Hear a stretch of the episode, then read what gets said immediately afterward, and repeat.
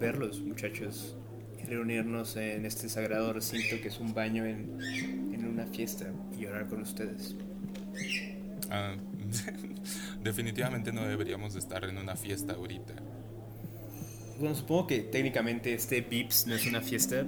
Hay muchos rapis afuera. Pero nonetheless estamos tristes y en el baño. Exacto. Ok, entonces bienvenidos todos. Estamos en un baño en este Vips de Metro Copilco. Y estamos muy tristes todos, pero estoy bastante feliz de estar aquí con mis entrañables amigos de la infancia. Ah, yo soy Roberto, bienvenidos a Llorando en la Peda. Les presento a mis amigos. Este, bueno, pues yo soy Sergio y pues no soy muy bueno presentándome como con otras personas porque no sé cómo ni qué decir, entonces nada más voy a intentarlo. Pues tengo ah, tengo casi 24 años. Estudié relaciones in- estudié relaciones internacionales, pero no debía haberlo hecho. Este debía haber estudiado otras cosas. No sé, me gusta mucho la música emo. Me gustan las películas tristes. Me gustan los Sour Patch Kids. Me gusta salir a pasear con mi perro. Uh, Y me gusta ver los atardeceres. Es muy uh, bonito. Si esto fuera OkCupid, si esto fuera onlyfarmers.com, ya te hubiera dado swipe. Siento que sí me representé como si esto fuera Only Cupid, pero lo siento. No, no, para nada. Bienvenido, Cutie Booty, a este baño en el Vips. ¿Y quién es tu amigo, el alto guapo? eh? No, yo estoy más bajo que ese Sergio. ¿Quién es este muchachón? Ah, yo soy Anuar y estoy triste. Estás en el lugar perfecto, ¿no? Bienvenido al club. Si- Siento que esa es como nuestra, como nuestra línea base para esto, de que los tres estamos tristes. Entonces siento que se va a ser como, eh, como nuestra audiencia principal, personas que también están tristes. Es que esa es la idea. Somos amigos desde la prepa y como Serge dijo, ya todos tenemos 42 años. Y hemos ido a muchas fiestas juntos. Y en más de una ocasión nos hemos encontrado estando todos tristes en una esquina y o en el baño. Así que bienvenidos a nuestra esquina de social anxiety y tristeza. Siento que esa sensación de estar como triste en el baño es algo muy especial. No, no, sé, no sé cómo ustedes lo sienten. Por eso siento que hay como una. Que hay una. como un subgénero dentro de YouTube de todas esas canciones que se escuchan con el eco como si estuvieras en una Sí, fiesta.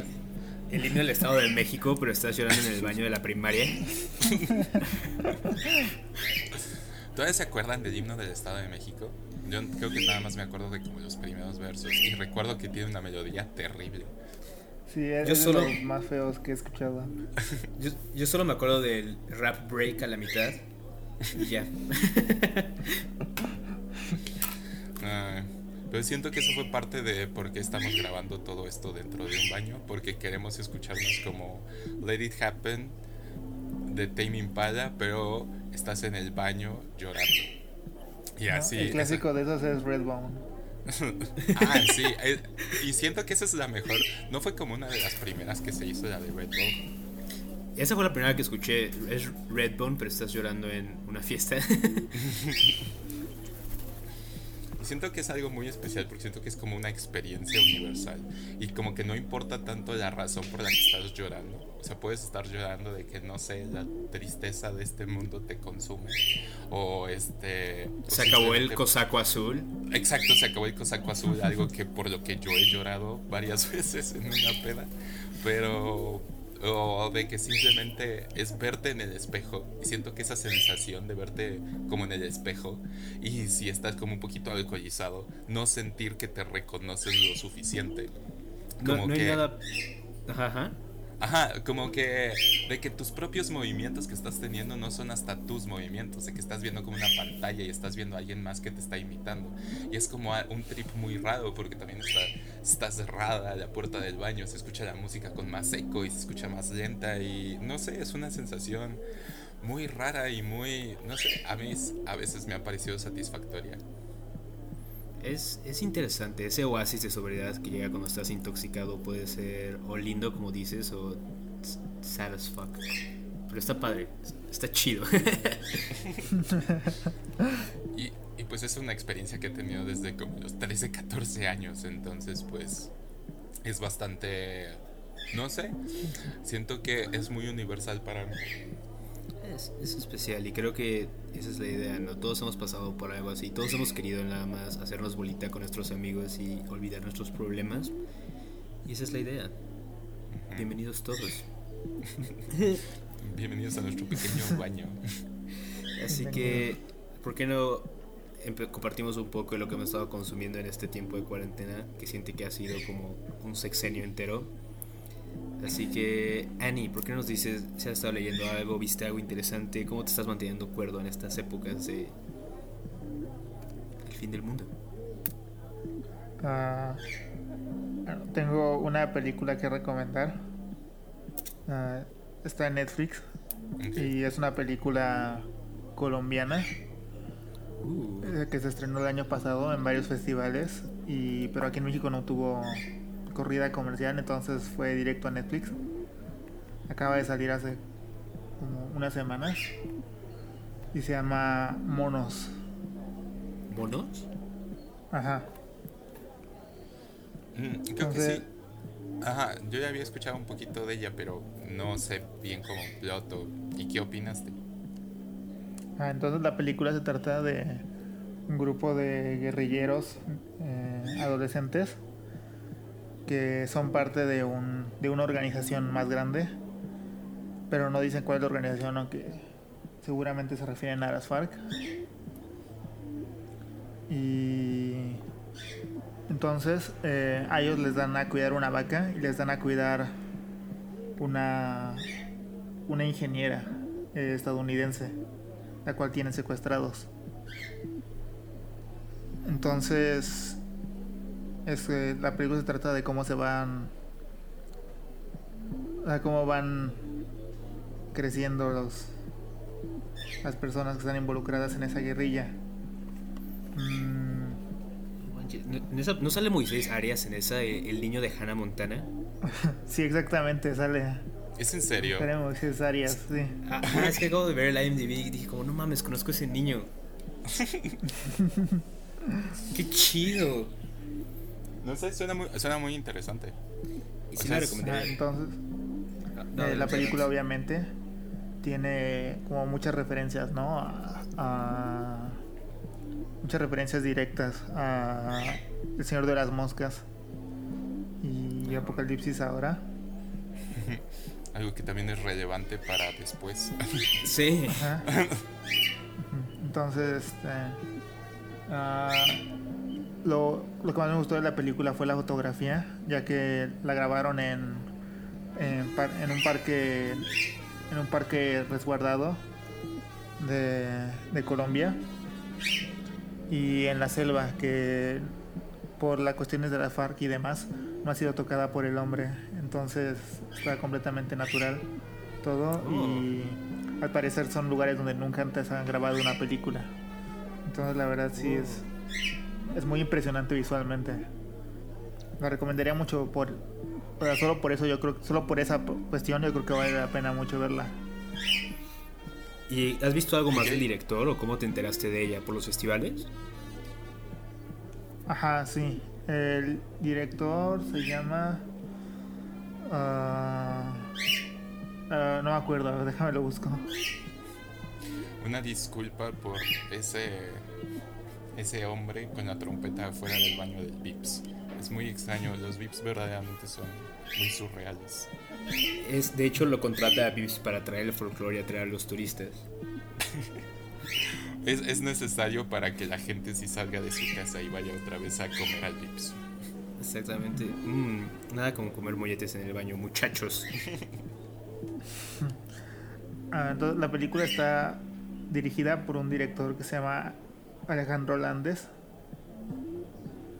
y que había, ha dirigido otra una película que se llama Porfirio sobre la historia de, de un señor que se que es disparado por un policía Ok. y también dirigió otra pe- un documental llamado Cocalero sobre ¿No es sobre Evo Morales? Ajá, sobre Evo Morales, exactamente. Ok, suena interesante. ¿Se acuerdan Y- de Delia? Perdón, ¿Qué es que pasó? ¿se, acuer- ¿se acuerdan de Delia, nuestra profesora de la prepa? Ajá, claro, obviamente. Ella, ella nos hizo ver Cocolero. ¿En serio? Sí, a mí era 4, sí, el documental de Evo Morales. Este vato, no mames. A, a nosotros no, no nos lo hizo ver. O sea, lo más cercano que vimos fue como un montón de esas películas como sobre genocidio. Vimos, o sea, recuerdo muy bien Hotel Ruanda, de que no es una gran película, pero, pero suena chido. Qué, qué bien. Lo, lo comento porque ahora definitivamente la tengo que ver. Qué chido. Ok, suena muy interesante. Entonces está en Netflix, la película. Nice. Ok, siento que la, la voy a añadir a mi, a mi lista. La- ¿Algo más que, que, que quieras recomendar o que, este, que hayas estado haciendo, Anuar? Ah, otra recomendación que tengo es un podcast.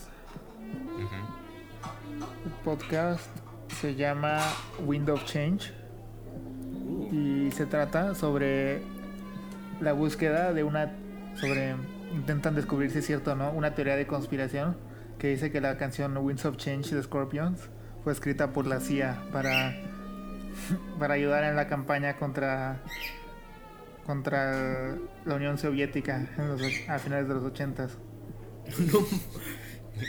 Eso suena increíble. Ajá. chido. ¿Y, y es un podcast largo o nada más son unos cuantos episodios? Son ocho episodios como de 40 minutos cada uno. Uf, suena tight. Le acabo de dar follow en mi Spotify. Suena súper chido. Right up our alleys, definitivamente. Sí. Ajá, está- yo solo he escuchado tres capítulos. Está muy interesante. Eh, ah, extrañamente, el podcast está producido por la misma productora que Pod Save America. ok. Ajá, que, que sabemos que, o sea, y sabemos que todos ellos son como, como no, o sea, no sé cómo decirlo, como, como un brazo de propaganda de por parte de Obama y sus allegados. Entonces, eso está un poco extraño, pero lo que he escuchado está interesante. No sé, suena, suena muy cool y además es como uno de mis tres áreas de interés. Incluye tres. Propaganda de Obama. Propaganda de Obama, cheesy 80s music y este... um, The Cold War. Exacto, por, por algo me gusta tanto The Americans. A mí no me engaña. Sé que son los Mom Jeans Search. Sé que nada más la ves por el plot, entre comillas. The plot, los mom jeans. bueno, por cierto, todos deberían de ver The Americans. Es una de las mejores series que existen. Es increíble, de verdad. Miren, yo, yo no le quería a Search anuar sobre The Leftovers y The Americans porque Search me dijo que lloró con With or Without You de YouTube y luego Anuar me dijo que se sintió muy emocional con un cover de piano de Aja de Take On Me y como ¿qué? ¿Qué le han hecho a mis niños? Pero luego vi las series y yo también lloré con Aja y con esa canción de YouTube. O sea, de verdad esa o sea, With or Without You en, o sea, en The Americans es, no sé, siento que es uno de los momentos que más emocional me ha puesto en como, en general con cualquier cosa de cultura pop. O sea, Es que de fue verdad, increíble. berrié años, o sea, fue como, siento que también tenía que ver como que estaba en un punto muy emocionalmente débil, pero, pero, uff, cómo me pegó With or Without You, una canción que mi papá ponía cuando íbamos al súper. Exacto. Gracias a ustedes cada vez que escucho Aja o With or Without You me pongo a llorar en, en el Sanborns porque solamente ahí ponen esa música. Ay, bueno, este, mm, Robert, ¿tien- ¿tú tienes algo que quisieras recomendar o que has estado Claro, haciendo? Claro, claro. Sé que tenemos, es nuestra primera vez con nuestros radioescuchas, pero usualmente soy alguien más. Mi mamá dice que es a man of constant sorrow, pero más bien siento que estoy emputado todo el tiempo con todas las cosas. y últimamente he estado muy tranquilo. Ok. Con, con todo y que estoy, estoy tomando escuela en línea para las dos universidades en las que estoy, filosofía en la UNAM y derecho en la UP. Y ha sido un poquito estresante, pero me siento muy muy tranquilo porque empecé a leer meditaciones de Marco Aurelio.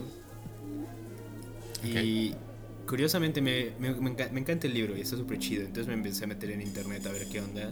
Y encontré una terrible subcultura alrededor del estoicismo, que es más bien como una mezcla entre incels de Reddit y gente que escucha el podcast de Joe Rogan. Está horrible.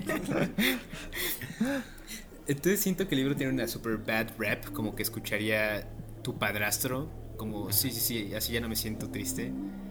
Pero no sé, lo estoy leyendo ahorita y la verdad es que tiene unos muy buenos consejos y lo leo antes de irme a dormir y me relaja mucho y siento que me ha ayudado a, a estar menos enojado todo el tiempo y, y altamente recomendable. Yo compré la edición de Taurus hace mucho tiempo en internet y hace poco la busqué en Amazon para ver si las podía recomendar y ahorita por las, las rebajas está en 70 pesos, entonces súper recomendable y seguramente está en PDF en internet, o sea, si lo pueden checar, netón, vale un chingo la pena. Sí, porque no creo que haya copyright con algo de Marco Aurelio, pero no, no, no estoy seguro. Es- espe- esperemos que no, que no lo haya comprado de Disney Corporation, pero, pero hasta tengo entendido lo podemos encontrar en internet gratis. Una adaptación animada de meditaciones de de Marco Marco Aurelio. Aurelio. No, está, está increíble. Ahorita en la cuarentena sí me he enamorado un poco de nuevo de los estoicos. Y te digo que es una lástima que en el mundo tengan esa rep de ser como algo que escucha Joe Rogan, que me parece muy triste. Sí, me imagino. Este, Y- ¿tien- ¿Tienes algo más? Sí, también, igual que Anuar, estaba escuchando un podcast súper chido, completamente diferente al de Anuar. Este, no sé si topen esa revista GQ, que suele estar como en el consultorio de su dentista. Claro, yo tengo la suscripción.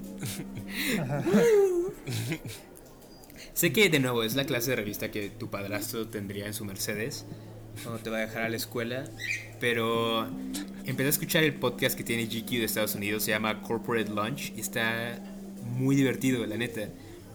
Este, al parecer GQ tuvo como una reinvención estos últimos años con su nuevo editor en jefe, y por eso ahora son una revista con mucho más prestigio en el mundo de la moda, al parecer.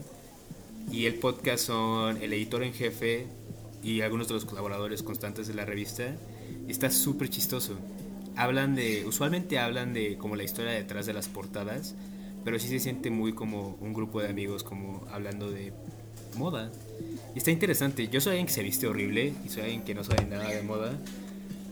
Pero encontré el podcast porque hace poco tuvieron una portada con Kanye West y el editor en jefe, que fue el que lo entrevistó, habla justamente de estos periodos de 72 horas que pasó con el señor West y cómo tuvo que viajar a Wyoming y luego fueron a Los Ángeles a la fiesta de Kid Cudi y luego tuvieron que ir a Nueva York.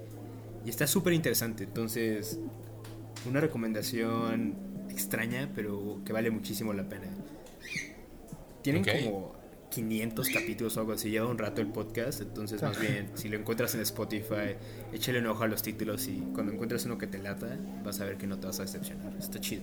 Ok, ok. Ok, suena súper bien. Este. mm, ¿Y tú, Miss Search, cómo estás lidiando con tu existencia? ah, bueno, yo tengo como tres recomendaciones.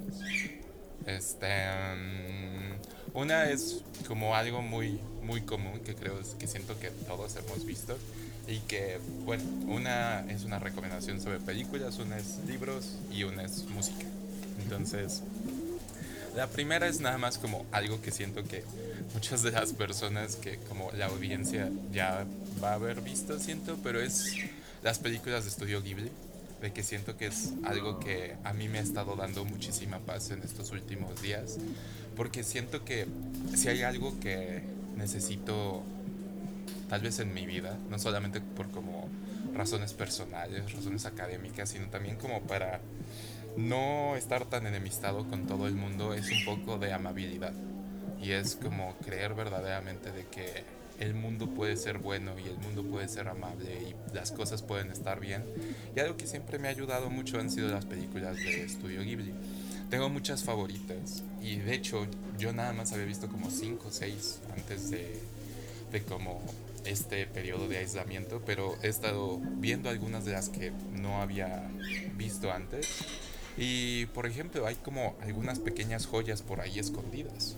Entonces, de verdad es como todos conocemos el viaje el viaje de Chihiro, todos conocemos este Princesa Mononoke, todos conocemos todos conocemos Totoro, pero ciertamente hay muchas otras que inclusive las que podría decir que son como menores son muy bonitas, son cortas y siempre tienen un mensaje lleno de amabilidad y esperanza. Por ejemplo, ah. una de las que más me ha sorprendido es El regreso del gato, de que es una película de 2002 que sacaron justo después de que tuvieron como el éxito gigantesco que fue el viaje de Chihiro. Entonces la sacaron y es una animación hasta un poco como este es un poco diferente porque normalmente las películas de estudio Ghibli siempre son en el campo, siempre son con una una textura muy medieval, no tanto como medieval japonesa, pero medieval europea. A veces también tienen este no sé, no son películas muy modernas en cómo se ven, pero esta tiene lugar en una ciudad y verdaderamente se, se, se ve como estar leyendo un pequeño cuento en una, en como un, una antología de cuentos que te encontraste en la casa de tus abuelos. Muy corto, dura ochenta y tantos minutos, pero es una buena película y la recomiendo mucho. De verdad es como, y, o sea, terminé con una, una sonrisa en mi, en mi cara. De verdad, fue muy bonito. Qué lindo, esa es, esa es mi recomendación. Además de que, no sé, siempre, a veces cuando me siento un poco estresado y me siento un poco cansado, siempre pongo en mi computadora una, un GIF de alguna película de estudio Ghibli. Nada más me pongo a escuchar música y lo veo ahí unos, unos minutos para intentar tranquilizarme, porque sí tienen ese efecto en mí.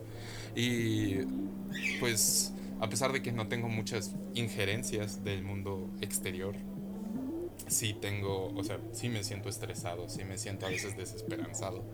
Entonces eso me ha estado ayudando mucho, de verdad. Es algo que recomiendo ampliamente. Qué lindo, Serge. Justo es lo que hace falta, ¿no? Un poco de tranquilidad, tal vez. Sí, de verdad como que, no sé, es algo que, este, como que un poco de respirar y descansar inclusive en momentos en los que estamos encerrados en nuestra casa. Es impresionante como hay tantas cosas que hacer también mientras uno está aquí. Sí. Sí. Este, bueno, esa es la primera. Luego la segunda es un, un libro. Recientemente terminé La Casa de los Espíritus de Isabel Allende. Uh. Y es un libro muy largo y es un libro pues bastante famoso. Yo siento que es un libro famoso y que es como probablemente el libro más comercial entre comillas que ha utilizado cierto método de realismo mágico. Entonces, pues para aquellos que no saben, pues el La Casa de los Espíritus relata aproximadamente 80 años de de la vida de una, de una familia en, un, en algún país latinoamericano inexistente, aunque es muy claro por la propia historia de que está hablando de Chile. Entonces va desde el momento de las luchas de conservadores y liberales, pasa por la Primera Guerra Mundial, la Segunda Guerra Mundial, hasta llegar a los momentos en los que gana un presidente socialista y luego llega un golpe de Estado. Entonces, son 80 años de historia de un país latinoamericano, en este caso Chile, pero de que sí relata como cierta experiencia universal para todo país.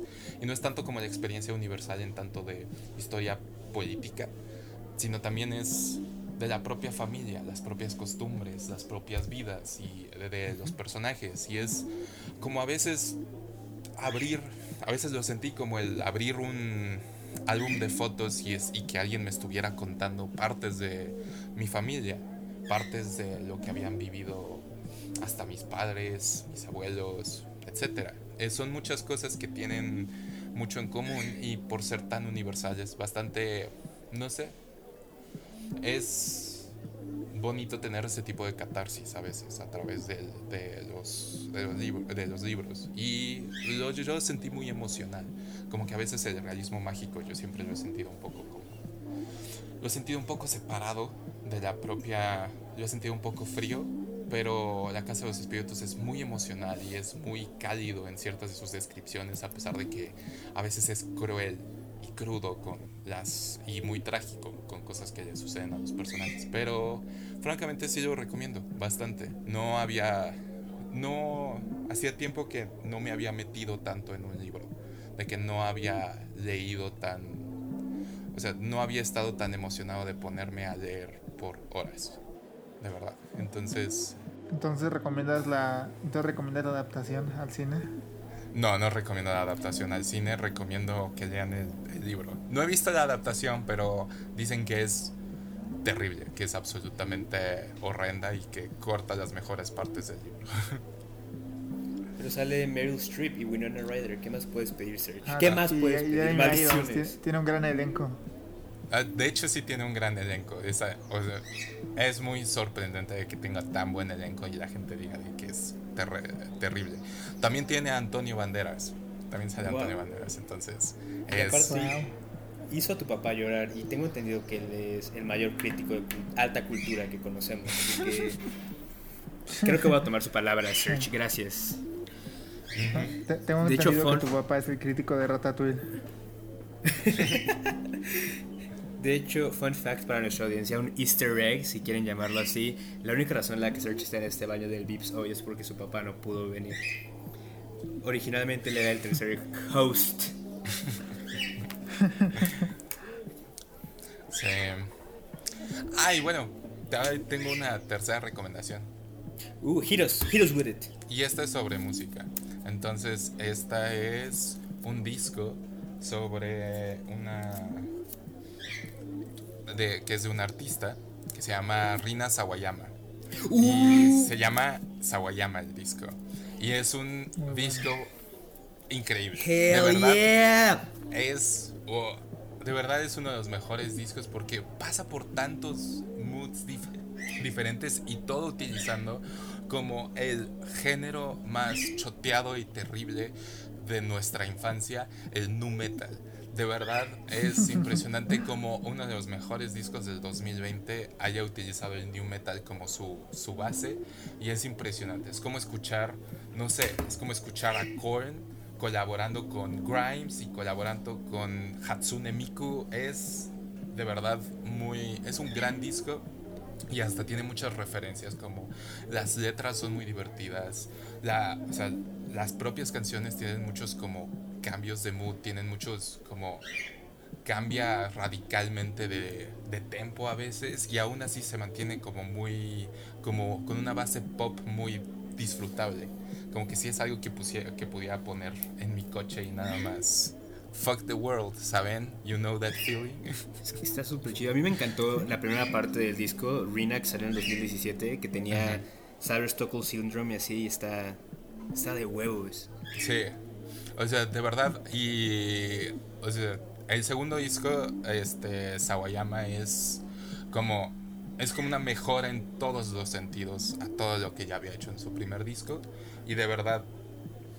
Eh, también tiene una canción de que es mi favorita del disco, que se escucha como una canción de IBM que hubiera salido en el 2011-2012. De que me veo escuchándola teniendo 15, 16 años en una fiesta. Y como justo entre levels de, de Avicii and This is what we came for y así. O sea, sí. ¿Es Excess? ¿Cuál es? No, se llama este. Um, se llama Bad Friend. Es. Uh. Deberían de escucharla es es la única canción del disco que como que no tiene como esa influencia medio new metal, pero eso mismo de que como que tiene hasta ese sonido nostálgico para mí. La hace muy especial porque como hasta que se que se burla y hay una parte de la canción de que nada de que dice como de que alcen sus manos o hagan lo que quieran o cualquier cosa como burlándose de lo que harían como un DJ de EDM. Entonces, es, es, muy divertido el disco y es muy, es muy bueno. Y también, justo o sea, lo mencioné al principio, tiendo a escuchar mucha música triste. Eh, tal vez necesitaba eso, necesitaba como un punch de adrenalina para mis días. Está, hablando, de, ahorita que seguiste el tema del lobo pop, ¿ya escucharon a Dorian Electra? Sacó un disco el año pasado y acá sacaron un single hace como dos semanas. Que se, no, no lo he escuchado. se llama Sorry Bro, I Love You. Se los recomiendo un buen, sobre todo si te late el disco de Rina. Son como del mismo estilo, igual es como sugar pop a su máxima expresión. Como internet music, definitivamente está mm, exquisito. Ok, ok, lo voy a escuchar. Ok, ok. Definitivamente. Sobre todo aprovechando que es Pride, creo que está muy acorde, porque Dorian es gender fluid. Uh, ok. Y su, y su música habla mucho de la construcción de la masculinidad como tóxica. De hecho, la de Sorry Bro, I Love You es como una canción de, sí, como quiero mucho a mis homies, como yo los quiero a ustedes, pero también como esa tensión sexual, como nosotros, así que está muy padre. como nosotros. Exacto, sí. Justamente, esta es la, esta es la única, la, la única vez que nos hemos reunido en el baño en una peda y no ha habido tensión sexual entre nosotros. Creo que tiene que ver porque está una mesera de VIP sentada aquí también. Porque si ella no estuviera... Ajá, de-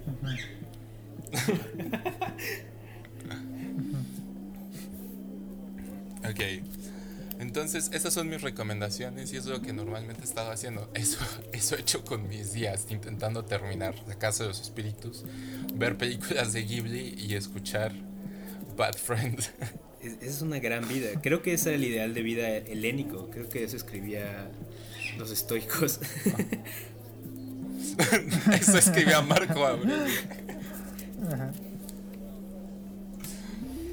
Muy bien. Bueno, Es- ¿quieren, ¿quieren pasar a hablar de uno de nuestros temas? sí, tal vez sería prudente contarle a nuestros nuevos amigos que nos están escuchando que el trip del podcast va a ser que vamos a haber visto una peli, va a haber leído un libro y luego cada quien va a dar sus dos centavos sobre ese desmadre. Y esta vez escogimos, de hecho, Anuar, nuestro connoisseur de alta cultura, escogió las dos películas de esta sesión. Así que, Annie, ¿por qué no haces la introducción a la primera película tú, mi hermano? Un, un comentario antes. Siento que llamarle, llamarles nuestros amigos ahorita es como mucho decir, ¿sabes? Siento que no quisieran ser nuestros amigos. Claro, claro, y tampoco usa lenguaje exclusivo. Debería decirles nuestros enemigues, los putos, cabrones, malditos. ¿Por qué no se escuchan? Largo de mi baño.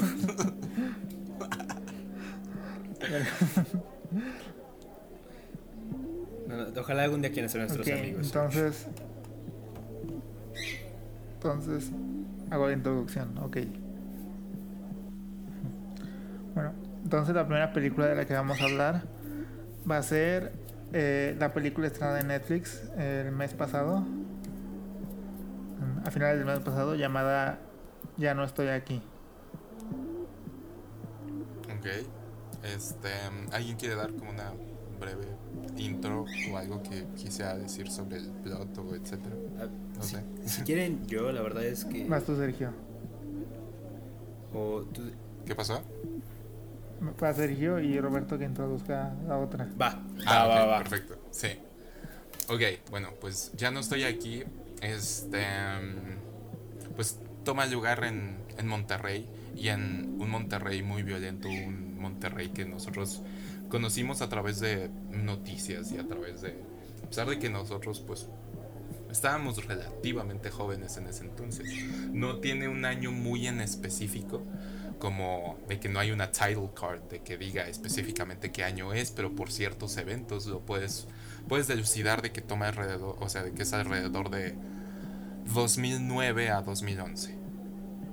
Entonces es durante la mitad de hacia finales de los de la presidencia Felipe Calderón y pues está muy enmarcada dentro de la propia ola de violencia que hubo dentro de la ciudad de Monterrey de, de esos años.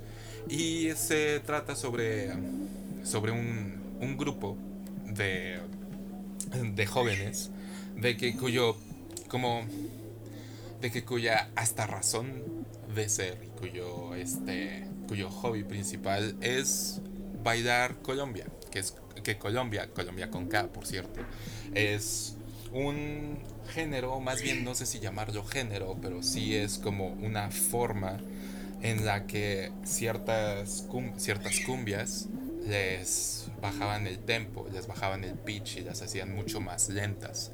Las hacían más lentas y este, como lo describieron en, dentro de la película para que se sintiera mucho más.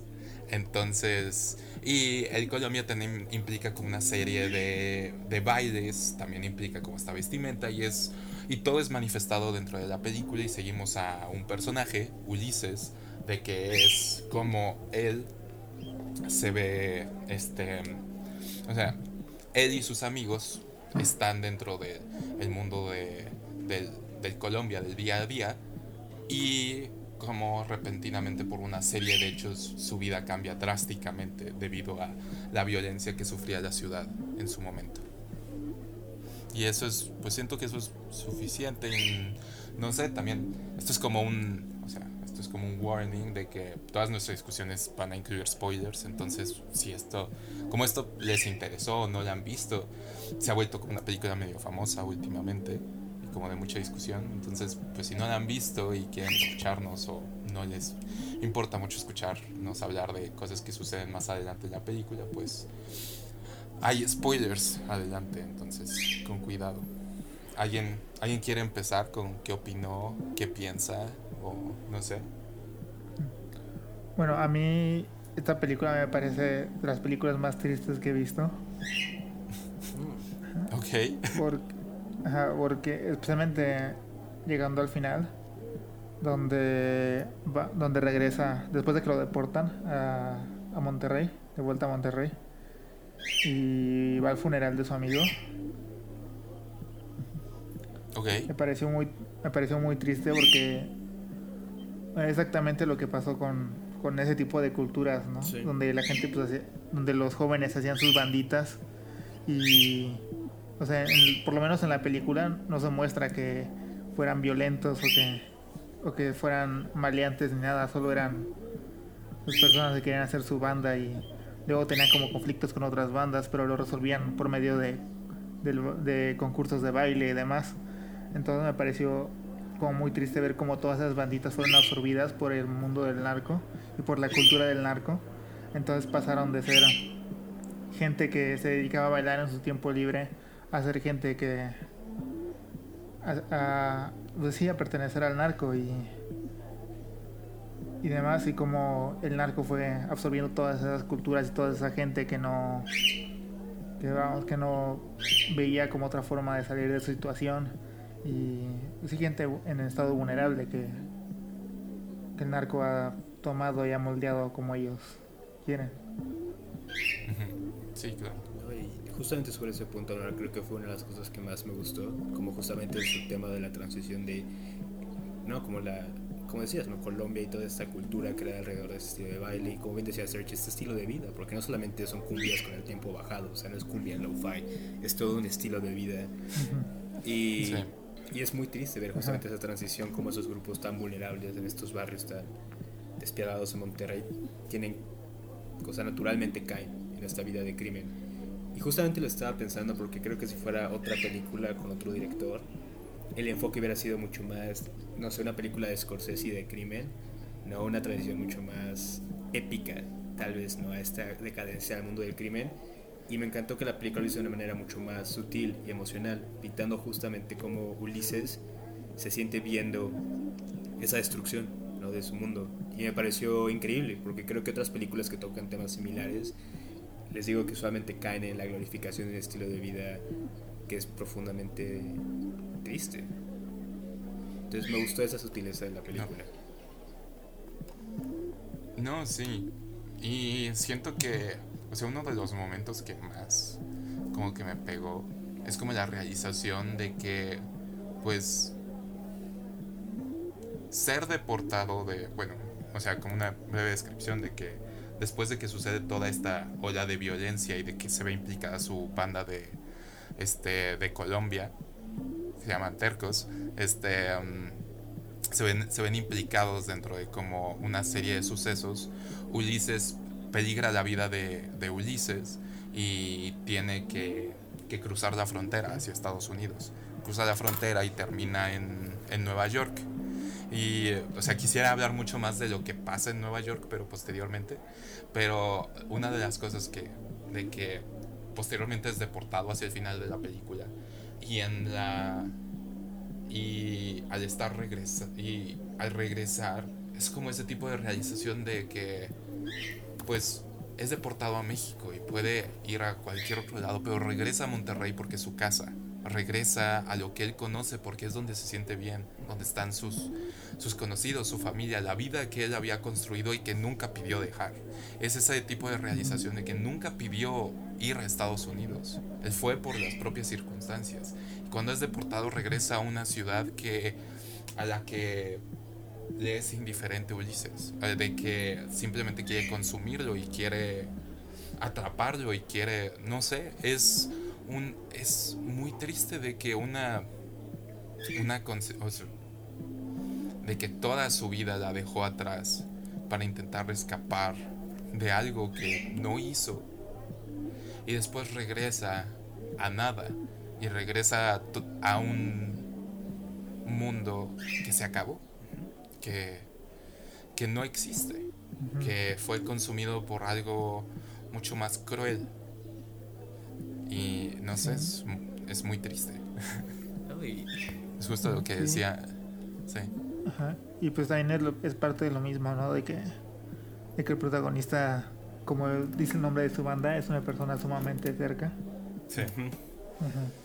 Y, y, por lo mismo de que cuando lo deportan podría haber, o sea, su, su, por lo menos su mamá ya le dijo que ella no quiere, no quiere tener nada que ver con él.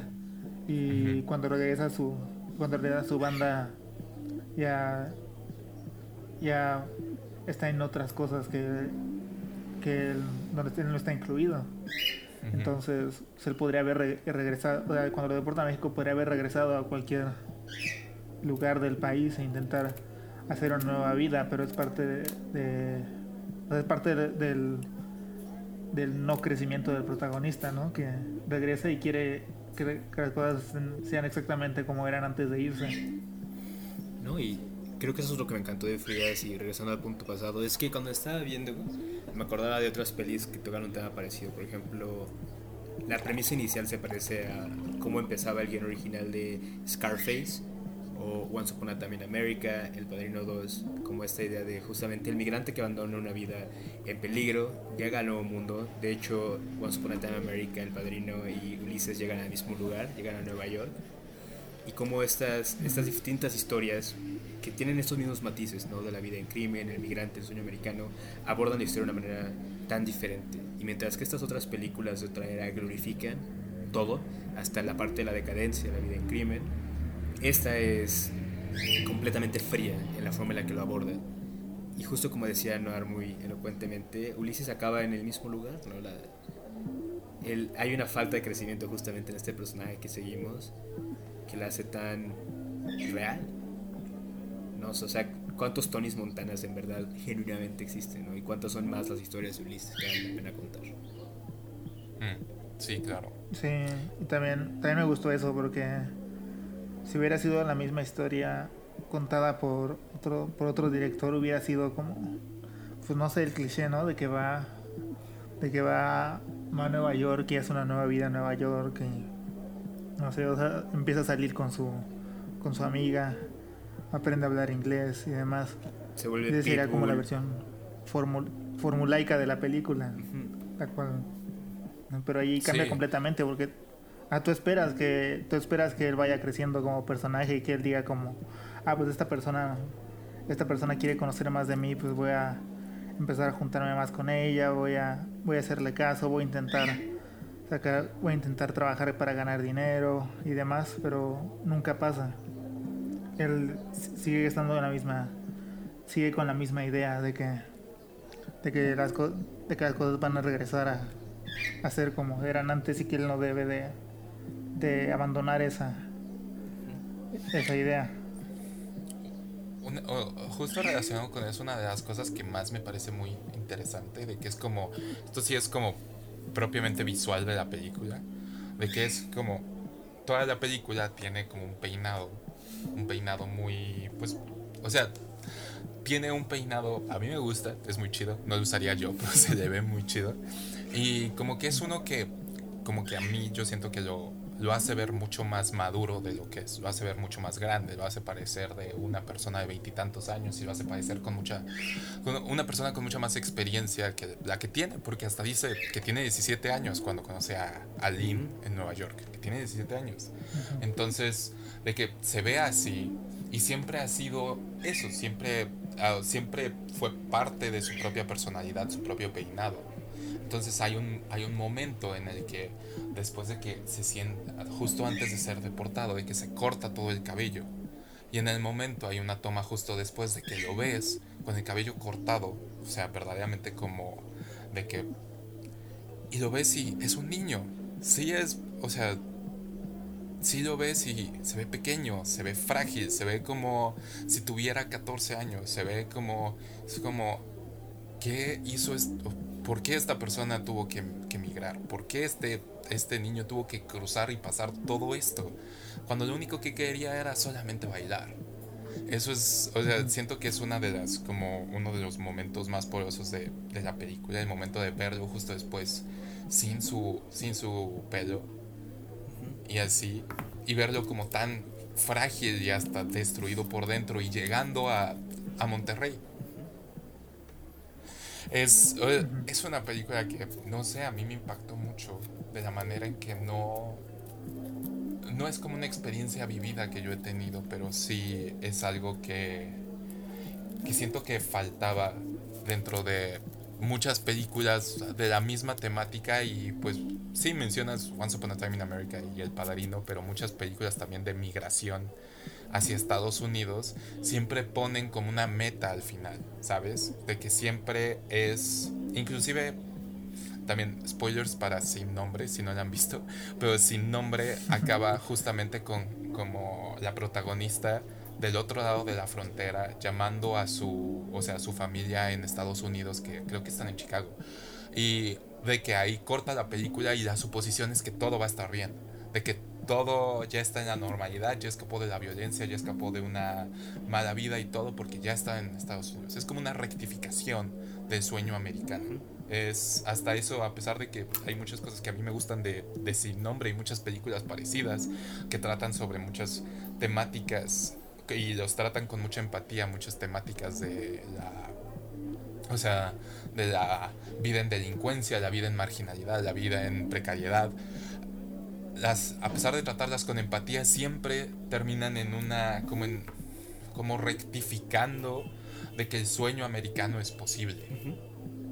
Entonces, siento que ya no estoy aquí, algo que hace es de que ese sueño sí es un espejismo, sí es algo de que unas cuantas personas pueden llegar a alcanzar y pueden llegar a alcanzar solamente por como a veces hasta sometiéndose a cierto sistema económico. Y ahorita y nada más es el Ulises fue víctima de todo eso en Estados Unidos y tuvo que regresar al único lugar que él conocía.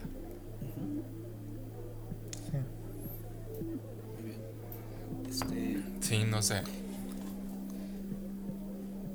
Este, ¿qué opinan de, de otros aspectos de, de la película? ¿Qué, ¿Qué, opinan de Dean? No sé. Siento que es el aspecto que más conflictuado me tiene, pero no sé. ¿Qué opinan? ¿Por qué conflictuado en qué sentido? No lo sé. Siento que hubo ciertas. Como que su propio personaje. O la propia actitud del personaje. No me pareció muy. ¿Cómo decirlo? Orgánica como que... No sé, por eso quería escucharlos a ustedes antes, porque quería ordenar mis pensamientos y no sé qué, no sé qué piensan sobre ella. O si nada más es como tapiz en la película.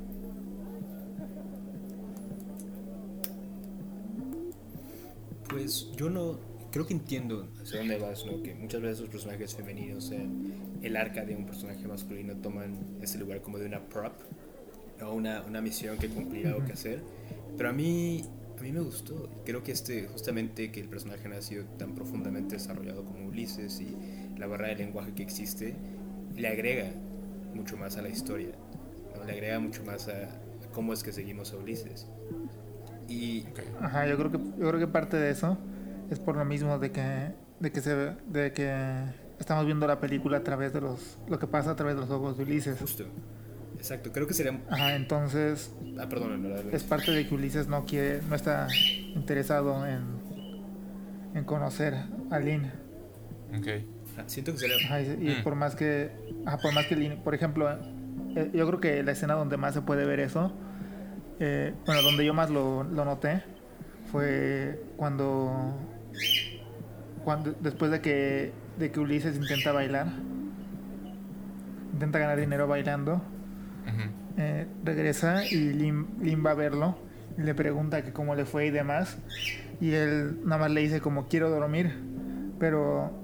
Ajá, y ella sigue insistiendo y él le dice quiero dormir, pero lo que lo que me demostró ahí como Ulises no tiene como interés de tener una comunicación con Lynn es que fácilmente si quisiera si quisiera decirle quiero dormir podría haber hecho el símbolo internacional de me voy a dormir que es poner las dos palmas juntas y colocar las manos contra la cara, contra, la cara, ¿no? O podría haberse acostado o podría haber bostezado en cualquier momento, pero él no lo hace porque no quiere tener, porque no está interesado en tener una comunicación con ella. Exacto, siento que sería mucho menos orgánico y sería mucho más vainilla, como una película donde Ulises llega a Estados Unidos, se enamora de Lynn y se casan y luego se vuelve Pitbull y luego salva a Monterrey y es presidente. eso, no, eso no era lo que yo quería. no, no, siento que sería mucho más vainilla desarrollar más a Lynn, porque justamente como decía, Ulises no tiene interés en conocerla. Y si la película nos dejara conocerla, creo que sería disingenuous, esa palabra en inglés, no sabría cómo decirlo en español, sería... Ingenuo. Sí, perdón, estoy todo maltripeado. La película me puso muy emocional, sí. Justamente. Sí. Ok, ok. No, entiendo. O sea, la razón por la que me, me, sentía así no era tanto como de que yo sentía como de que Lynn era un vehículo para, para Ulises, como para demostrar el desarraigo que siente Ulises. No lo sentía tanto así, sino simplemente como de que, de que no sé, la propia experiencia del, o sea, del personaje de Lynn nunca me pareció como muy interesante como no me y de hecho siento que algunos de los puntos que la película hace durante los durante los momentos en que está con Lynn los podría hacer de otra manera no sé si me explico. Y como que me viene o sea como que no justificó tanto su presencia su personaje como para que pero pero no sé suena interesante de que lo mencionen de que sí es como o sea, de que es interesante de que la, al menos como la persona con la que, entre comillas, estuvo más cercana a Ulises en Estados Unidos, haya sido también hija de inmigrantes. Y de que, y de que haya sido la representación de una niña también de 16 años.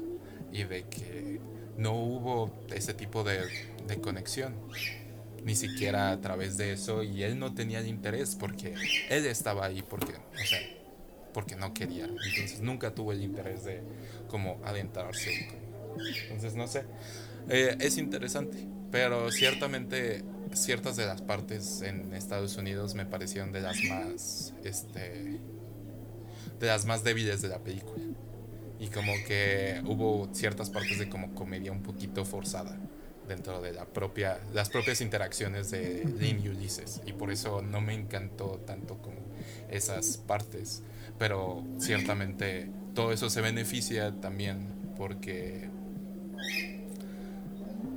Porque, o sea, me gustó mucho más las pocas interacciones que tiene este Ulises con esta, ¿cómo se llama? La, esta mujer colombiana que conoce en el bar. Siento que a mí me hablaron mucho más esas, este, esas interacciones que cualquiera que haya tenido con Lin. O sea, siento que demostraron ciertas cosas en pocos momentos que nunca lo hizo para mí lo de, lo de Lin. Pero no sé, ese fui yo, al menos. No sé. No, está bien, cada quien puede tener su interpretación, es un punto válido. Pero a mí, te digo, sí lo vi más como justamente si fueras Ulises o este personaje que nos presentaron, tendría mucho más sentido tener esas interacciones mucho más poderosas con alguien latino, ¿no? Que alguien se viene de Colombia, que con Lin. Porque como bien dijiste tú, él no quiere estar aquí, él no vino buscando el sueño americano, lo mandaron, está huyendo. ¿Para, para qué hacer amigos? no, ciertamente. Este, ¿Hay otra cosa que quieran mencionar de la película o, de lo que quieran hablar? ¿Quieren que presente The Five Bloods? Este. Mm, pues ya lo hiciste. Entonces. o, bueno, una conclusión. Bueno, la recomendaría ampliamente por si quieren como obtener cualquier como otra perspectiva que no se, no se ve tanto dentro del propio cine mexicano que dentro de nuestra propia cultura general como que obtenemos sobre, sobre Monterrey. También para obtener como y para simplemente para tener una buena película y también para aprender un poco sobre sobre Colombia porque pues Colombia con K no el país este porque me parece no sé es un subgénero muy interesante y como que tiene connotaciones muy este, pues sí, ciertamente muy interesantes. Y es una visión sobre el sueño americano, entre comillas, muy novedosa para mí al menos. Entonces la recomiendo. Ok. ¿Tú, Roberto? Ah, yo, igual que Sergio, creo que ya mis comentarios les dije que, que me gusta esa sutileza con la que trata un tema que ya siento que otras películas lo han explorado, como habíamos dicho. Y la visión que da, como bien dijo Serge, es completamente refrescante y diferente. También la recomiendo. Le pondré un asterisco en mi recomendación porque yo la vi con mi mamá y con mi hermana. Y a ellas no les gustó para nada. Y como que es una película un poquito difícil de ver en familia si ellos no están preparados para algo así. Y sobre todo, te recomendaría que la vieras con calma. Si es una película que vale la pena sentarte a ver y no ponerla en el fondo mientras juegas Minecraft o haces desayunar. Entonces, si la vas a ver, está, no está tan larga, sí recomiendo que te sientes y la disfrutes. No te vas a arrepentir. Sí. Yo también me parece me parece muy bien que se reflejen estas culturas y ah, estas subculturas y estas y esta y este tipo de personas que no se ven normalmente en el cine comercial mexicano. Porque igual, igual este, cuando se estrenó hubo personas en Twitter y en Facebook y en demás redes sociales que decían que, que les molestaba la película porque decían que ese no era Monterrey, que ese no era el Monterrey que ellos conocían y demás. Y pues me parece muy bueno este tipo de películas o series o documentales o demás que que puedes ver y puedes decir como, yo, yo he vivido en Monterrey toda mi vida, pero nunca había visto a estas personas. Pero ahora estoy viendo que existen, bueno, estoy viendo... Ajá. Pero, pero ahora que, que veo esta película o esta serie o este documental o X cosa, eh, estoy enterando de más cosas. Y me parece muy bien que haya ese tipo de contenido que, nos muestre partes de nuestro propio país que nosotros desconozcamos, desconocemos. Entonces sí, la recomiendo ampliamente. Eh, muy fácil de ver este Netflix. Sí. Eso nos lleva a la siguiente película de esta doble matiné. La otra película que escogimos ver fue The Five Bloods, The Five Bloods, perdón, la nueva, el nuevo vehículo de Spike Lee. Um, pues como ya saben, estamos grabando este episodio justamente el 19 de junio. Para este punto ya ha habido protestas alrededor de todo el mundo en contra de la brutalidad policiaca, en el caso mismo con Giovanni, en Estados Unidos George Floyd, y en general un movimiento internacional de magnitud nunca antes vista en cuanto a la equidad. Y eso ha llevado a una muy franca conversación, creo que en casas, en el mundo, en los medios, acerca del lugar de las relaciones raciales en nuestro mundo. Y justo a la mitad de todo eso Netflix sacó esta película de Spike Lee, que sigue a este grupo de veteranos, los Five Bloods, regresando a Vietnam con una, una misión en mente, y ya de ahí la película ocurre. Así que no sé quién quiere darle el primer disparo, quién quiere dar su opinión. Fue una película muy interesante, así que quien quiera empezar, dese. ¿Quieres empezar, Anwar? Ajá. Hay, hay algo muy curioso de esta película y es que originalmente fue escrita como fue escrita para ser dirigida por Oliver Stone. Oh, Ok. Eso hubiera sido una película después- muy diferente. muy, muy diferente. Ajá, y después Spike Lee y su coescritor de Black Clansman, que ahorita no recuerdo su nombre, tomaron el guion y lo adaptaron para que fuera su para que fuera una película de Spike Lee. Qué chido. Y eso me parece muy curioso porque obviamente en la primera concepción de la película no hubiéramos visto ninguno de los temas ra- de los temas raciales que existen. Dudo que algún protagonista hubiera sido Y- afroamericano, si soy completamente honesto. Ajá. Entonces se me hace como muy curioso eso, porque o sea, la verdad yo creo que si quitáramos los temas raciales quedaría como una película un poco genérica sobre Ajá, una película de acción un poco genérica, ¿no? Ok.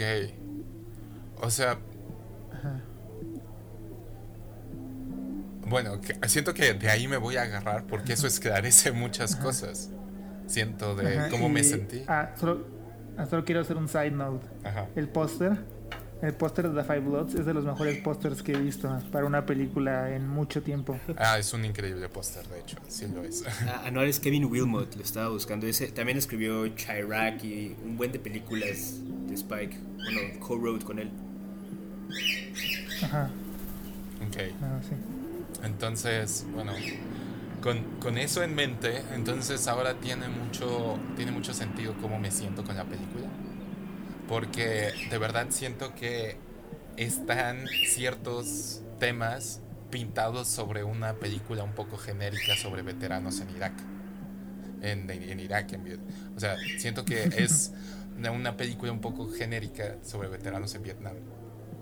Eh, Entonces, está como que todos esos temas tratados de una manera que no los había visto tratados.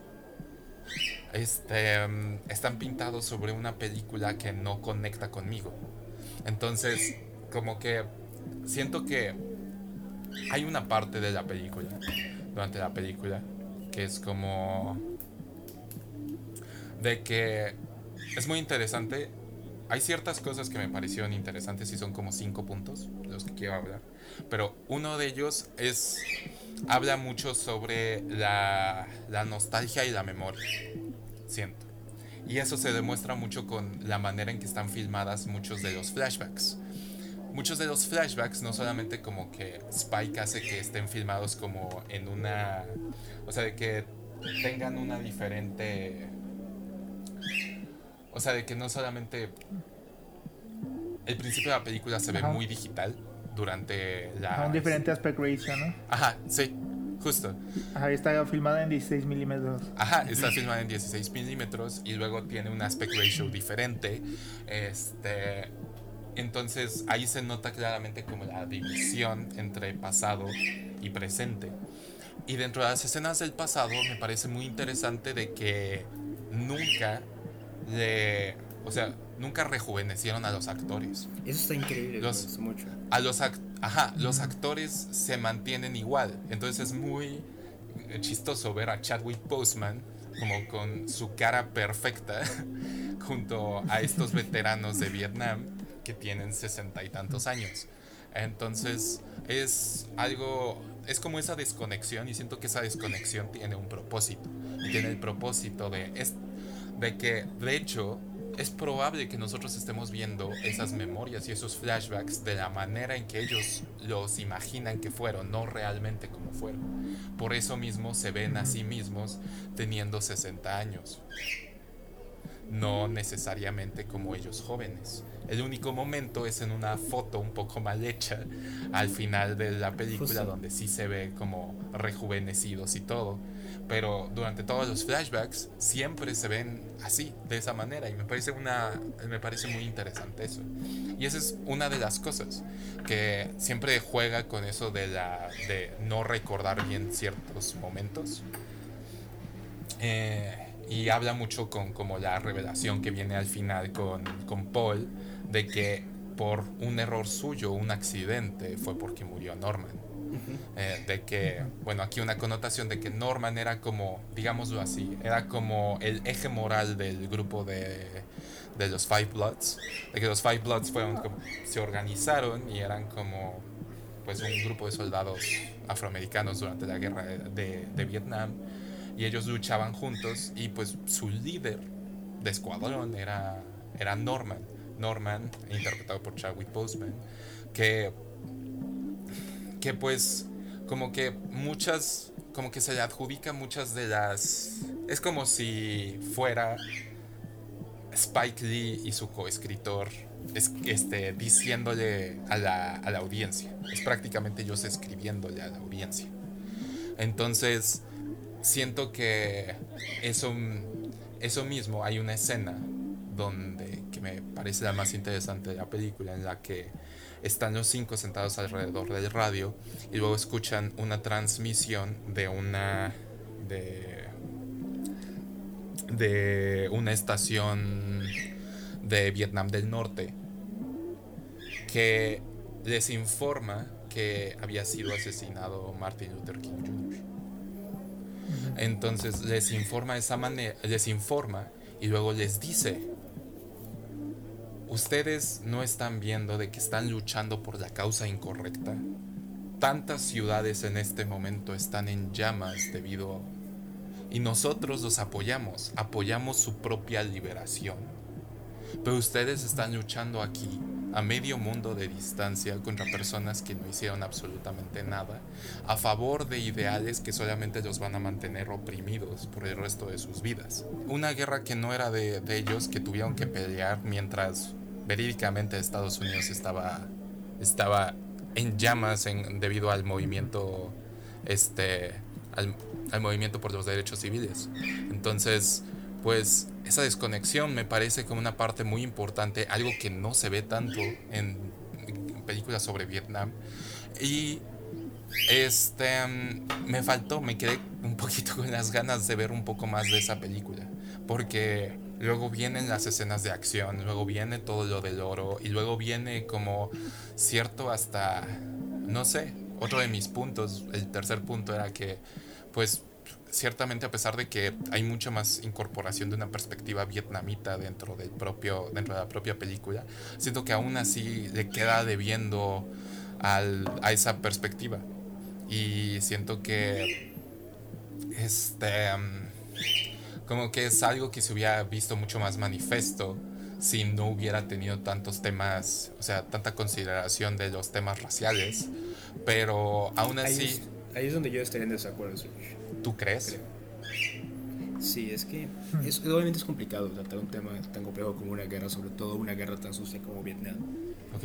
Y siento que es esa crítica de la falta de visión de Vietcong te la compraría para, no sé, The Deer Hunter, para Apocalipsis ahora tal vez, pero no en esta ocasión, porque justamente esta sutileza con la que trata de sus temas raciales y sobre todo creo que algo brillante que hace este guion es que no hay un antagonista claro toda la película, son antagonistas como accidentales en distintos puntos, ¿no? Estas peleas internas entre los Bloods y un personaje en específico, luego este hombre francés. También podemos citar la familia de esta señorita Bouvier que se encuentran en las minas, o estos propios vietnamitas que quieren recuperar el oro. Y creo que eso y la forma en la que se va juntando con distintas imágenes de héroes, tanto del Vietcong como de este, héroes afroamericanos de historia norteamericana, pintan bastante bien esta idea de que nadie involucrado en la película, ninguno de los personajes en verdad quería estar ahí. O sea, ninguno de ellos genuinamente quería esa guerra, ninguno de ellos quería regresar a Vietnam. Y creo que Spike sí pinta bastante bien eso. Que tanto el Vietcong como los afroamericanos nadie quería estar ahí, no era su guerra. Y creo que justamente ahí lo hace bastante bien. Creo que equipara esas dos visiones. Ok. Yo estoy más de acuerdo con Sergio. En la parte de que me parece que no exploran completamente varios temas que introducen en la película. Eh, por ejemplo, hay un tema que a mí me parece como que hubiera sido muy interesante que hubieran explorado, pero que no lo hacen. Que viene de una escena casi al principio, cuando el guía turístico vietnamita los deja, los deja en la selva para que vayan a recuperar el cuerpo de Norman. Ok. Y, le, y ellos le dicen como, le dice que, se le dice de, le, entonces el guía vietnamita les habla del el tío Ho Chi Minh. Y ellos le contestan como, ah, ese comunista, quién sabe qué. Y él responde que no, que es este, que él es, que Ho Chi Minh es el padre de Vietnam, como de la misma forma que George Washington es el padre de los Estados Unidos. A lo que a lo que los personajes afroamericanos le responden que George Washington tenía ciento y algo esclavos. 123. Ajá, 123 esclavos. Entonces eso me hace como muy eso me hace como un tema muy interesante como los, ninguno de los dos tiene ninguno de, dos, de los dos personajes tiene una visión completa sobre el otro sobre la historia del país del otro. Entonces ah, creo que ese sería un tema como que hubiera sido muy interesante explorarlo como los estadounidenses fueron este lo único que saben sobre Vietnam son las historias que tienen sobre Vietnam, pero de la misma forma los vietnamitas no son los vietnamitas no son tan este, tampoco están enterados sobre los conflictos raciales que ha habido en Estados Unidos. Ok, no, sí, o sea, y siento que justo para eso necesitas como una perspectiva vietnamita mucho más presente que la que existe en la película. Y pues sí, hay, hay muchos temas muy interesantes a tratar dentro de la película y que se introducen y es como, de verdad, es como, me gusta tanto de que, de que Spike Lee tuvo como las ganas de poner eso en una película estrenada para Netflix y que fue estrenada justo en pues la cúspide de las protestas masivas más grandes de Estados Unidos. O sea, de verdad, este, y que hayan sido protestas por, este, por temas raciales, y que me parece muy interesante de que haya sido así de verdad, o sea, me gusta tanto y de que pues hasta hay un shout out a Black Lives Matter hacia el final y de que, o sea, hasta como que se me puso la piel muy chinita al, al final al escuchar eso.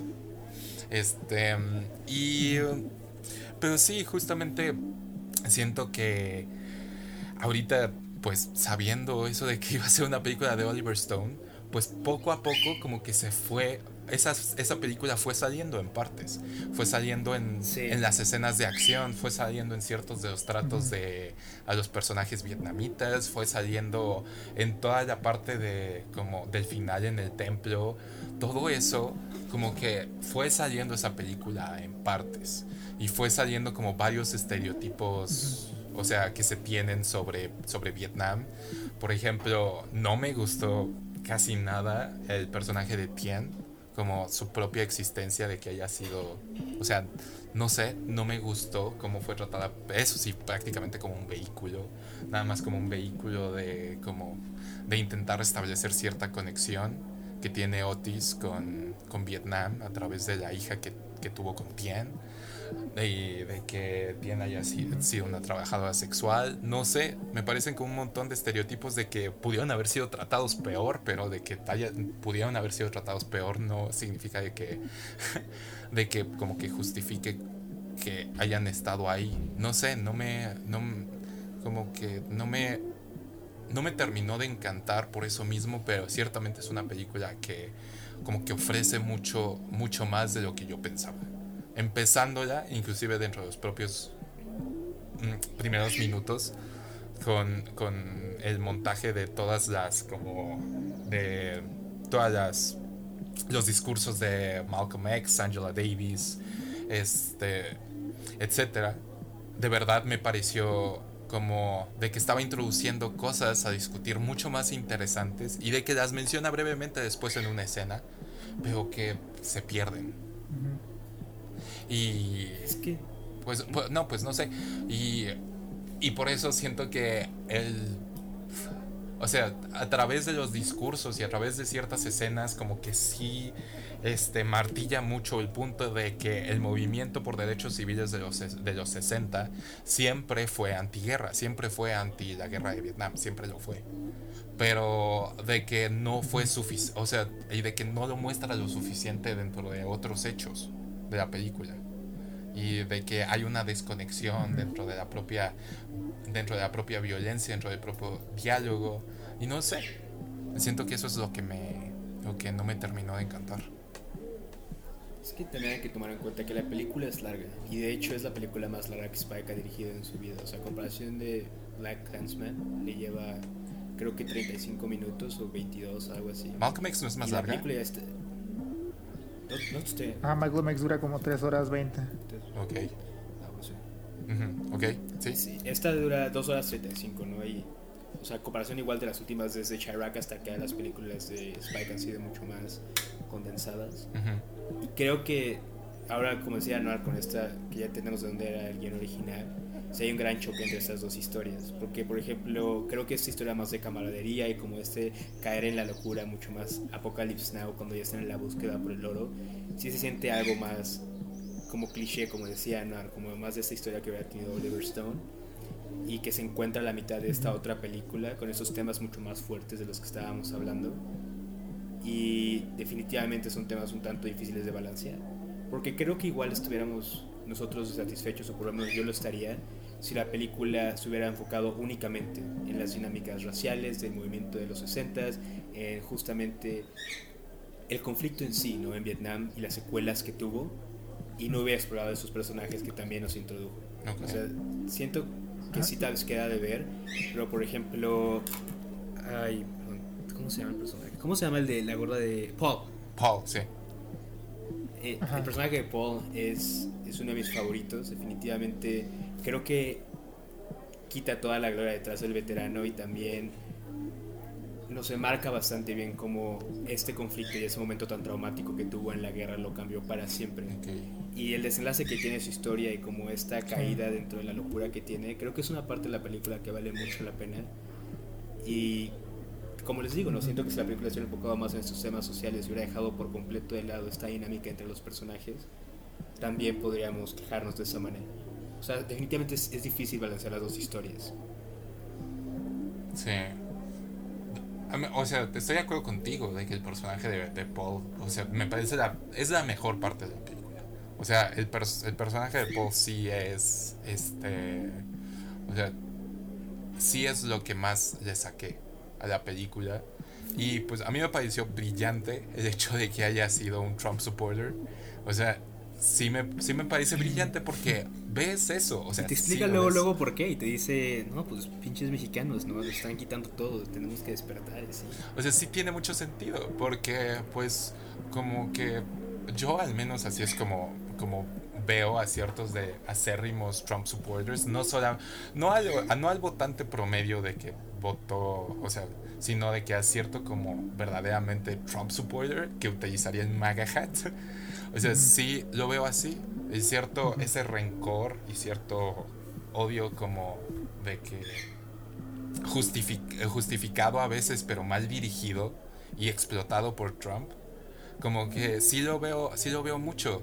Y pues nada más es como un pequeño detalle dentro de, dentro de la película que me. O sea, como que como que me hizo entender mucho más su personaje, ese tipo de rencor y odio hacia, o sea, sistémico a veces, y de que no tienes manera de explotar, y de que lo explotas de esa manera. Y se, o sea, de que se demuestra muy bien con las propias actitudes del personaje. O sea, de verdad siento que es, siento que es el mejor personaje en una película de Spike Lee que he visto desde probablemente Do the Right Thing. Porque Malcolm X no cuenta porque era una persona verdadera. Pero, este. pero, pero sí, de verdad es un gran, es un gran personaje y sí es lo mejor de la película. justo. Y creo que eso. Y una gran adaptación. Obviamente nos el cliché de la, clase, la prostituta de Vietcong, ¿no? Que es algo que todas estas películas tocan. Pero no hay. El, el, como bien dijiste, la brújula moral de la película y de los Bloods es Stormy, ¿no? y, y justamente creo que ver eso y ver a estos personajes, todos ellos, todos los que esperamos en la película, tan vulnerables y con sus dos caras y como personas reales, ¿no? que tienen sus errores y también tienen estos momentos de gloria, hace ver la película mucho más real. Creo que hace ver el conflicto y estas sutilezas, como todo lo que hemos explorado hasta ahora y también su relación con el VA y cómo están tomando Toxicoton, eh, la forma en la que fueron recibidos cuando caen, regresan a Estados Unidos y estas pequeñas cositas que van en conversación, lo que decía Noir de George Washington y los esclavos, creo que justamente que los personajes sean tan reales, que no sean todos como héroes virtuosos, hace que eso valga mucho más, que pese mucho más a ti como audiencia. Sí, yo creo que hasta sería, hubiera sido mucho más interesante la película si hubieran descartado todas las escenas de acción y hubiera nada más sido como estos personajes este encontrándose con un nuevo con un nuevo Vietnam y teniendo que revivir todos sus traumas anteriores y, y discutir como los diferentes puntos de vista y cómo han cambiado, cómo, como personas han cambiado desde la guerra y, ah. y demás. Bueno, o sea, también sería una película mucho más complicada de hacer, creo. Ah, sí, y necesita... Tal vez hubiera sido mucho más interesante y hubiera servido mejor a los temas hacer eso. No sé, y siento que sería una película mucho más difícil de vender a Netflix, de hecho. Siento que, o sea, el mismo hecho de que haya sido como una película mucho más de acción, tal vez justificaba como muchas, muchas de esas, de esas cosas, pero sí, o sea, yo siempre he sentido esa desconexión con muchas películas de que también son violentas. Y que esta es una película bastante violenta. No es, o sea, las escenas de acción no, como no se censuran a sí mismas. Sí es bastante, pero, o sea, hay hoy una escena muy visceral, de hecho, y hay unas cuantas, hay unas cuantas muy intensas. Y siento que como que no sirve mucho para el propio punto de la, de la película que quiere hacer. Y sí estoy de acuerdo. De que pues... De que, o sea, quitándole todo eso y tal vez tener al menos una un poco intensa para demostrar y como eso hubiera como martillado más el punto, pero hubiera sido una película mucho más difícil de hacer y ver, yo creo. Ajá, sí. Es que justamente... ¿Cómo, ¿Cómo se sintieron sobre el uso de... sobre el uso de, de material de archivo? Mm. A mí... Especialmente de, de, las fotos y de los videos sobre las víctimas hubo ciertas cosas que sí me parecieron buenas, pero hubo ciertas que me parecieron no un exceso, pero de que era como venía sobrando no sé, de que el montaje del principio me gustó en general. En general, el, sí, me, sí me gustó bastante. Y pues yo la vi con. Yo la, yo la vi con mi, con mi novia ahorita. Y la estábamos viendo y de que ella no sabía tanto sobre lo cual se trataba, pero el montaje verdaderamente te pone en un mood de que ya sabes, o sea, de que sí. Y eh, me gusta mucho como el, el cut que tiene de el montaje a después creo que era Melvin tomando como una bebida. Ah, con un paragüitas y una piña. Ajá, sí, justo. Entonces me gusta mucho eso. Entonces, ah, me gustó mucho eso, pero ya a través de la película se me gusta mucho al principio y al final, pero ya a través de la película no, no justificaron tanto su, este, su uso, siento. Sí, se me hace un contraste medio raro ver cómo esas imágenes de archivo para mostrarnos los horrores de la guerra y después que hay escenas donde hay balazos y, los protagonistas matan, matan a todos. y de que son Rambo, ¿sabes? O sea, eso es, sí, está, está muy raro. Pero sí, no me encantó justamente. Tenía un problema con las imágenes de archivo de Vietnam a la mitad. Porque cuando las juxtapones justamente con la violencia un tanto exagerada de la película, parece que pierden impacto.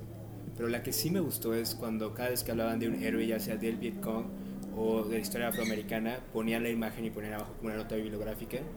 Porque yo aprendí muchísimo con la película. Ajá, sí. O sea, el, el primer hombre que murió en el Boston Tea Party justamente fue un hombre de color yo no tenía idea alguna. Y a mí sí me gustaron con esas noches, esas como notas bibliográficas a distintos héroes de distintos movimientos. Sí. Porque igual en esta interacción en el tercer acto entre este hombre del Vietcong y Paul, donde están mentándose la madre, igual salen figuras como héroes de la guerra de Vietnam para Vietnam. Y eso a mí sí me gustó, o sea, sí es enriquecedor como alguien que genuinamente desconocía de muchas de estas personas. Ah, siento que esa escena es una excepción a lo que yo decía de que mencionan la, la masacre de My Lai. Este, y de que como a cada palabra que decía el, el, vietnamita, como que decía una palabra y como cortaba una imagen muy, muy, este, muy cruenta de, de la masacre. Y entonces eso siento que sí demuestra muy bien como el punto y ahí fue muy bien usado. Pues en otros momentos no lo, no lo vi así. Es que en cuáles otros, Rich? Porque sus interacciones con el mundo de Vietnam siento que es limitado. O sea, sí te concuerdo, ¿no? En que el, este cliché tal vez de la, la prostituta de Hanoi mm. fue usado justamente como un cliché. Siento que lo hicieron con tal vez un tanto de buen gusto. Okay. Pero en general siento que sí le dan una cierta justicia a ambas visiones de la guerra. Y te digo, me gusta que no hay un bad guy en general en toda la película. El antagonista o esta persona moralmente cuestionable cambia a lo largo de la película. No, creo que sí tiene que ver más con el hecho de que haya sido una película de acción y de que las escenas de acción hayan sido plenamente, o sea, hayan sido muy exageradas. De que, y de que las víctimas de esa, o sea, de esa violencia dentro de la película eran vietnamitas. O sea, me parece como una, una contradicción ahí de tema. Pero también cuatro de los cinco bloods, bueno, cinco de los seis bloods los mueren y unos mueren de maneras extremo violentas y muy gráficas. Ah, no, sí, o sea, sí estoy, o sea, sí estoy plenamente de, de acuerdo con eso, pero son pintadas como muertes heroicas, a diferencia de las muertes de los vietnamitas, de que son pintadas nada más como, no sé, este daño colateral. Ese, ese, ese siento que es como la desconexión que yo, yo sentí en cuanto a las temáticas de la, de la película y lo que mostraba en cuanto a la acción. Y por eso no me terminó de encantar. Es eso, pero aún así siento que es una película buena. Sí, yo no sé. ¿Quieren pasar a recomendaciones? O, o sea, si la recomiendan o no.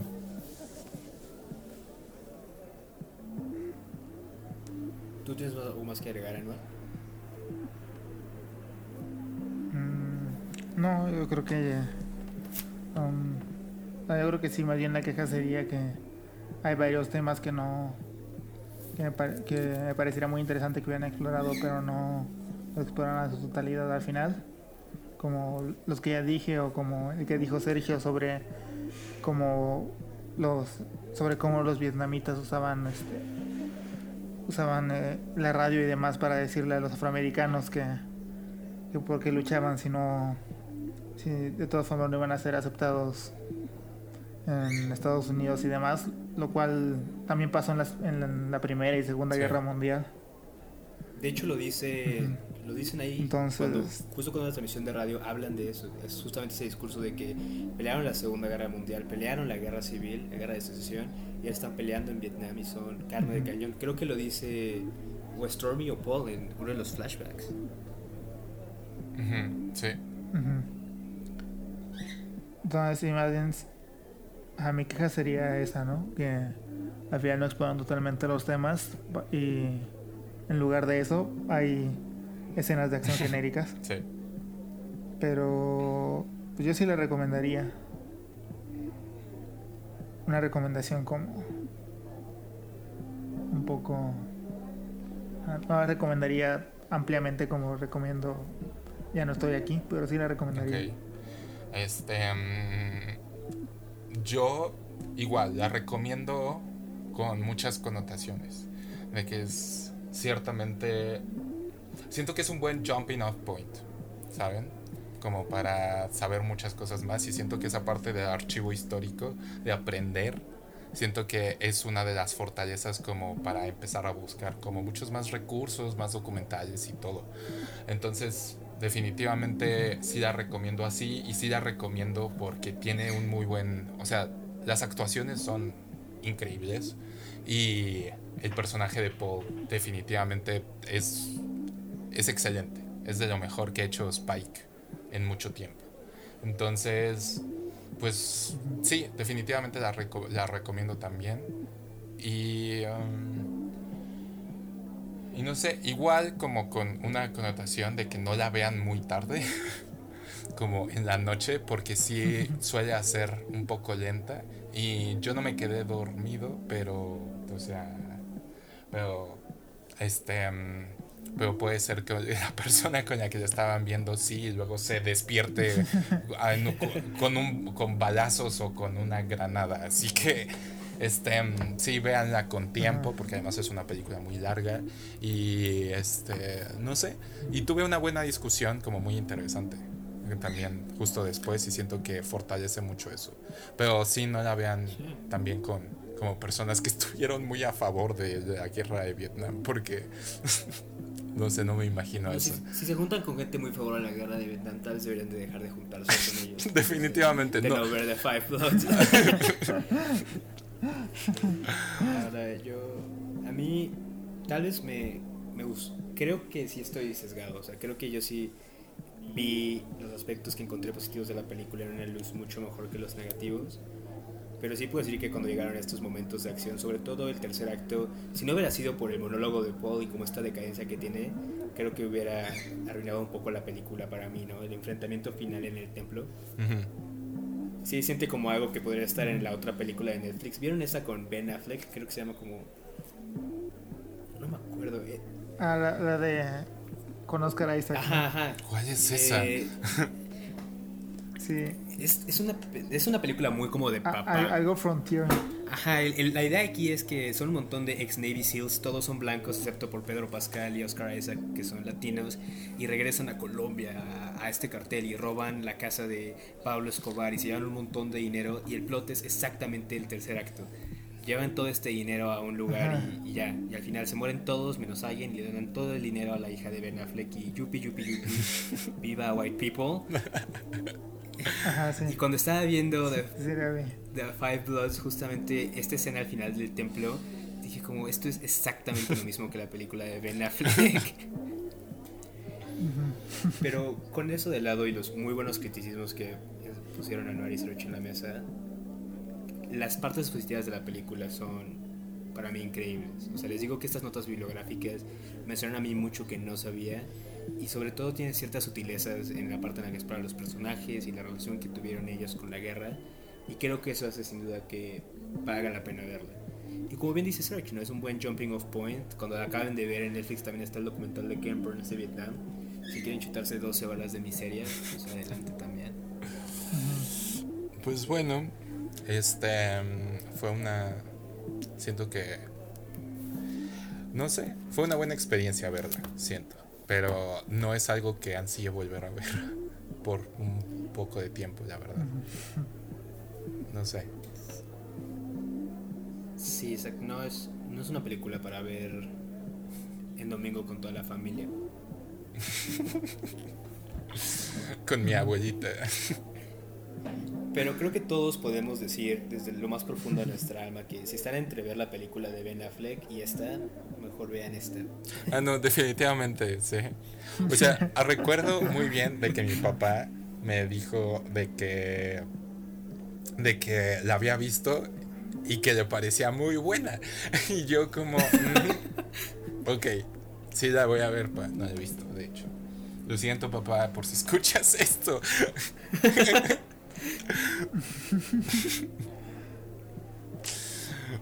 Ay, no. Pero bueno. Se llama Triple Frontera, Triple Frontera, para que no la vean.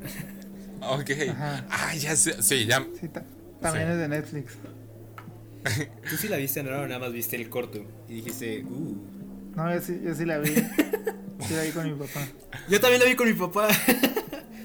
Siento que esa es la ventaja de solamente como por el momento tener a mi abuelita en mi casa de que es como de que las películas que ella quiere ver son las películas de la Pantera Rosa. Entonces no quiere ver Triple Frontera. Pero bueno. Sin duda fue una sesión muy productiva en este baño del Vips. Me, me, gustó mucho el baño del Vips. Creo que, creo que la mesera ya nos está viendo muy feo y creo que no podremos volver a este Vips porque vamos a estar vetados. Pasamos casi dos horas encerrados en este baño. Entonces. Y no compramos nada. Yo traje unas papas de afuera. Anuar trajo su café en un termo. Serge trajo un cosaco azul. nunca, nunca puede faltar mi cosaco azul. Necesito. es justo lo que les decía. Hay muchos, hay muchos llorando en la peda que me, que me he puesto por porque ya no hay cosaco azul. bueno. ¿quieren decir algo más o, cantamos nuestra canción de despedida? Ah, ¿Cuál es nuestra canción de despedida? For the Longest Time de Billy. No, no, no, ya me encantó esa canción. Ya mejor nos vamos. bueno, este, muchas gracias por acompañarnos en este pequeño baño del Vips. La próxima vez que estemos también llorando en la peda, pues los invitamos y aquí, y aquí echamos la, la lagrimita y el cosaco. Hasta luego. Recuerden que los, los queremos mucho aunque les guste la guerra de Vietnam por alguna morbida razón. No, si les gusta la guerra de Vietnam, no, no, no son nuestros amigos. Adiós. Adiós. Adiós.